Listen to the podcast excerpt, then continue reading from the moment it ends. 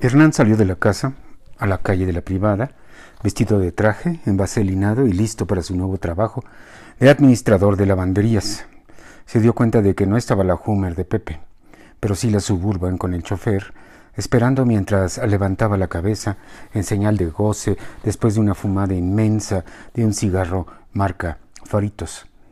Hernán iba a entrar a su compacto, pero se arrepintió, acercándose e inhalando la bocanada de humo que exhalaba Casiano. Hernán todavía le punzaba la nariz como si amagara con sangrar. Disculpe, buenos días. Buenos días, dijo Casiano, dejando salir de sus pulmones el humo que todavía había quedado ahí. Perdone, ¿va a llevar a la señora Victoria a algún lugar? Sí, no debe tardar en salir. Hernán asintió y miró su reloj de pulso. No quería llegar tarde a su primer día de trabajo, pero quería, necesitaba ver a Vicky. Casiano notó la inflamación en el labio superior de Hernán. Como medio México, Casiano sabía perfectamente quién era Hernán Santibáñez, otro hora millonario que cayó desde muy arriba. Al chofer le daba gusto que los ricos recibieran su castigo, porque ser así de rico en un país de tantos millones de pobres era una mentada de madre. Hernán notó esa sonrisa de superioridad de Casiano, ese gesto de triunfo. Al fin la revolución hizo justicia. Ahora nada más falta que caiga el tal Slim, que para colmo es el hombre más rico del mundo. Pero no tarda, no tarda, pensó Casiano para sus adentros intrínsecamente él mismo en su mente. Hernán se alejó un poco y de nuevo miró el reloj. Casiano se ocupó de su cigarro, escupió tantito tabaco que se le había quedado en los labios e inhaló como si tuviera enfisema. Hernán sintió que ya era demasiado tarde y se dio la media vuelta para entrar a su auto en el momento en el que salía Vicky de la casa y lo llamaba. Estaba apenada por el golpe que le diera Pepe el día anterior y se veía un poco más demacrada que otras veces, como si no hubiera dormido bien.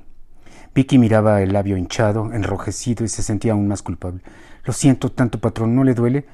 Nada más cuando me río, dijo Hernán, encontrando el mejor momento para ese lugar común, y le ganó la risa, aunque el rictus feliz fue desplazado por un gesto de dolor. Ay, don Hernán, no sabe cómo lo siento. Yo lo siento más, dijo Hernán en tono de broma y señalando su labio y su nariz, aunque creo que no tengo roto ningún hueso. No es broma, señor. Vicky, no se preocupe de verdad, no pasa nada, estoy bien.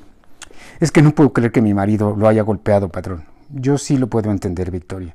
Vicky se quedó congelada como mamut de Siberia. Yo también defendería capa y espada a una mujer como usted. Vicky tragó un buche de saliva ácida.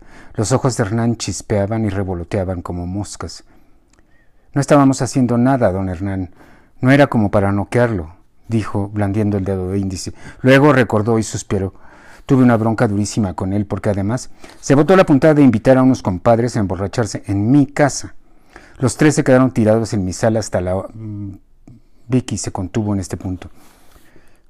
Por eso hace rato salió Pepe a toda velocidad, rechinando llanta. Es un idiota, exclamó, exclamó Vicky, aunque luego sintió un ataque de remordimiento. Aunque le dije algo medio feo. ¿Cómo? Le aclaré que estaba en mi casa. Estuvo gacho porque siempre hemos compartido todo. No se preocupe, Vicky, todo se va a arreglar, ya sabe. Lo mejor es hablar las cosas. No se puede hablar con ese salvaje. Bueno, ¿y la señora Caroline cómo sigue?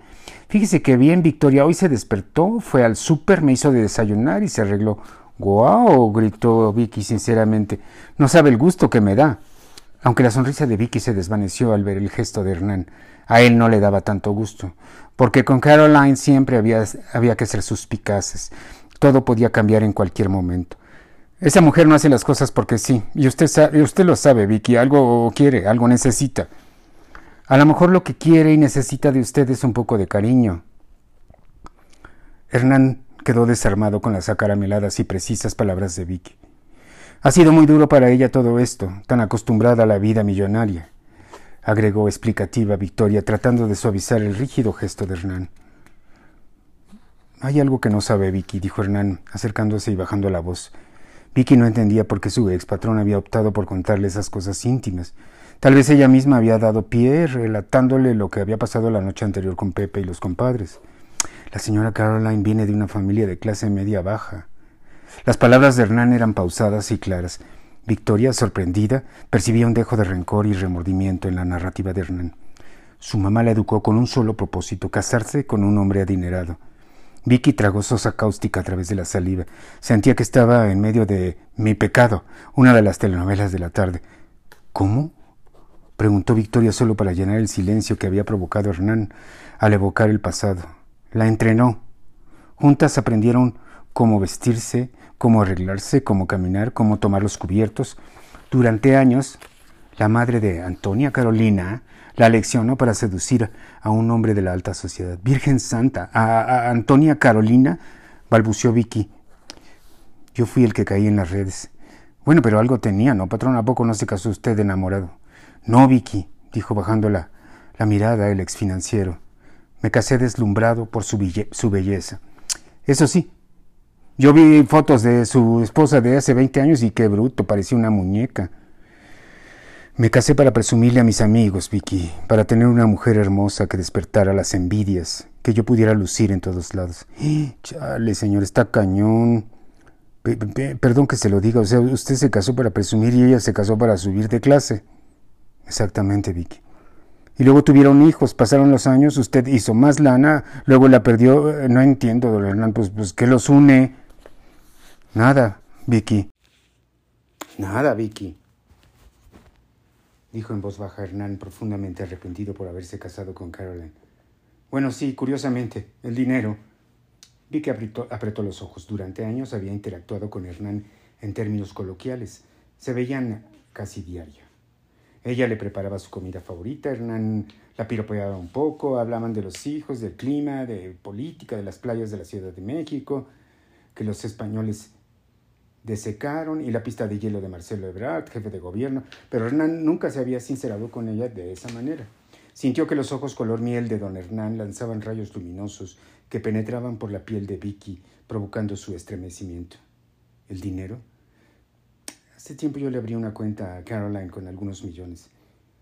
Ese dinero fue lo único que nos quedó. Era dinero que no podían tocar los abogados. Por eso nos salvamos y pude comprar esta casa. Por eso no terminamos en la calle. Gracias a la cuenta de Caroline. Uf, ay, don Hernán, creo que se me está subiendo la presión. Usted no siente nada por la señora Caroline, pero sigue con ella porque ella es la que firma los cheques. ¿Así es la cosa? La otra noche le dije a Caroline que, que se fuera al diablo y creo que lo resintió. Si hoy se arregló y me hizo de desayunar fue porque no quiere perderme. Entonces sí lo quiere, señor. No, Vicky, lo que pasa es que soy lo único que tiene. ¿Y sus hijos? Billy la quiere, pero ese muchacho ha cambiado mucho y Valeria, bueno, usted ya la conoce. Ay, patrón, está grueso. ¿Y qué piensa hacer? Necesito ponerme de pie, Vicky. Esa es la prioridad. Ya tengo trabajo. Bendito Dios, interrumpió Vicky con una sonrisa deslumbrante. Y poco a poco, ambos se miraron un rato. Y por cierto, se me hace tarde. Me disculpa, Vicky. Claro, patrón. Y gracias. ¿Por qué?